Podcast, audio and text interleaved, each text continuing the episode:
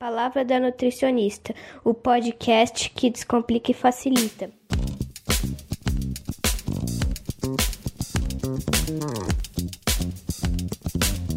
Fala pessoal, tudo bem com vocês?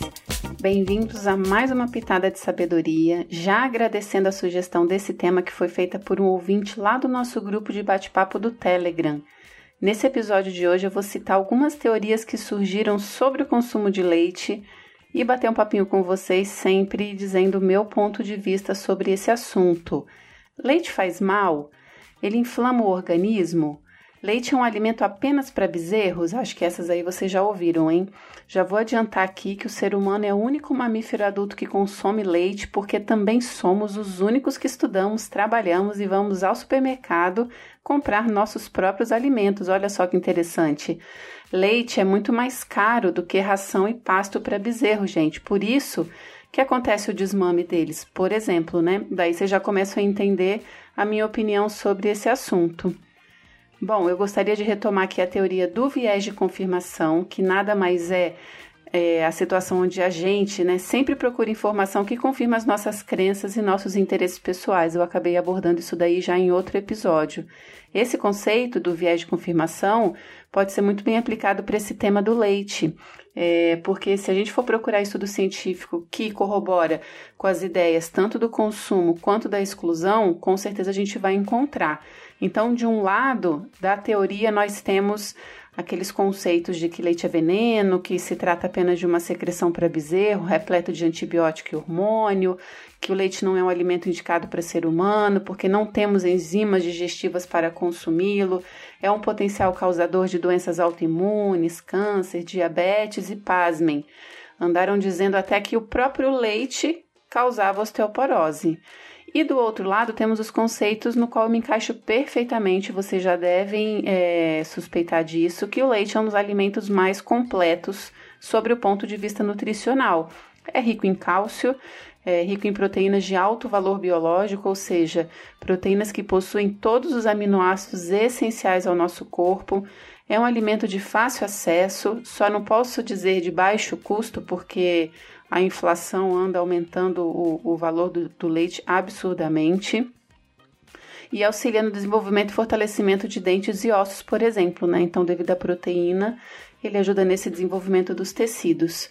Então, queridos ouvintes, eu gostaria de explicar aqui que todos os profissionais, antes de incluírem ou abolirem um determinado alimento do plano alimentar de um paciente, ou o próprio paciente mesmo, o próprio indivíduo que começa a ler e, e, pegar ideias aleatórias em redes sociais, enfim, é muito importante levar em consideração o histórico alimentar, os gostos particulares, as preferências de cada um acessibilidade ao alimento, uma coisa importante, se eu excluir o leite, o que, que eu vou colocar no lugar? Então, é, muita gente exclui o leite, mas coloca refrigerante zero, colocam outras coisas, então fica uma confusão.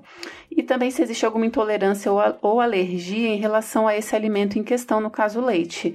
Um fator importante antes de colocar em prática alguns conceitos alimentares é observar o contexto de vida das pessoas, que eu também abordo aqui em todo episódio essa questão de contexto de vida, para não vilanizar um único alimento e a gente esquecer de uma série de outras atitudes que a gente acaba cometendo. Muito cuidado com a incoerência. Vou citar aqui alguns exemplos é, total, é, exemplo de totais incoerências em relação à exclusão do leite. Então, uma teoria surreal que surgiu nos corredores das academias, deve ter uns 10, 15 anos mais ou menos, os praticantes de musculação, especialmente, começaram a divulgar que leite engrossava a pele, porque o objetivo deles é hipertrofiar, ganhar cada vez mais músculo, e aquele músculo precisa ficar aparente. E eles começaram a a divulgar esse conceito que o leite engrossava a pele. Mas olha aí a incoerência. Praticante de musculação se entope de suplemento, whey protein, que é, olha só, um suplemento feito à base de leite, mas ao mesmo tempo cria esse mito muito bizarro. Enfim, é, outra coisa, não adianta excluir o leite achando que ele tem hormônio e usar implante subcutâneo com finalidade estética, que é lotado de hormônio, que esses sim com certeza são muito maléficos ao organismo, ou fazer uso de anabolizantes. E repitam comigo uma coisa muito importante: leites, ovos e carnes, frango não possuem antibióticos e hormônios. Isso é proibido pela nossa legislação.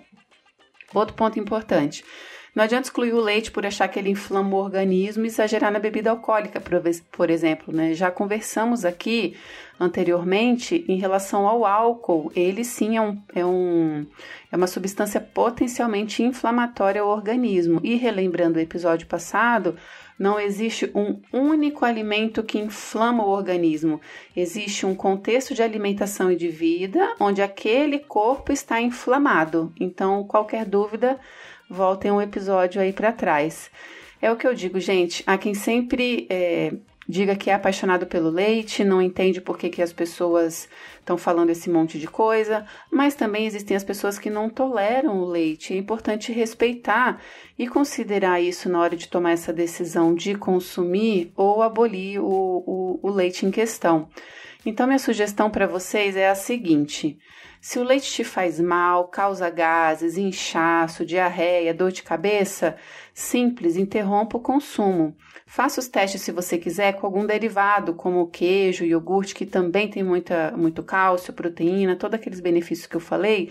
E aí você se certifica dessa intolerância e, quem sabe, uma possível alergia à proteína do leite de vaca, mas precisa ser investigado até com exames bioquímicos. Importante se organizar para verificar se a sua alimentação ela tem boas fontes de cálcio, proteína e vitamina D, por exemplo, tá? Agora, para quem é fã de leite, não encontra nenhum tipo de mal-estar, gosta do gosto, tem prazer, o leite se encaixa muito bem na rotina, com café ou com uma vitamina ou um leite com achocolatado, observa, avalie a quantidade que você está consumindo, é, atente-se a essas combinações, né, de o que, que você coloca junto com leite, quais horários, quais as quantidades, e se houver necessidade, é importante realizar os ajustes. Se achar importante, na verdade, eu acho importante sempre um profissional para poder ajudar vocês nessa questão.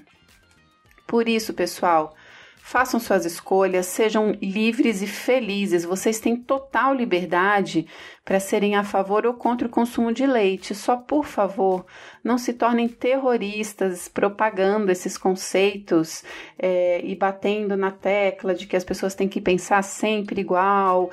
As pessoas são livres para as decisões delas, tá? Precisamos respeitar os gostos e as preferências de cada um. Na verdade, cada um sabe muito bem o que é melhor para si. É isso, pessoal. Espero que vocês tenham gostado do Pitada de Sabedoria de hoje. Quem quiser descomplicar para facilitar, é só entrar em contato comigo pelo palavra da nutricionista para agendarmos uma consulta. Um abraço e até a próxima.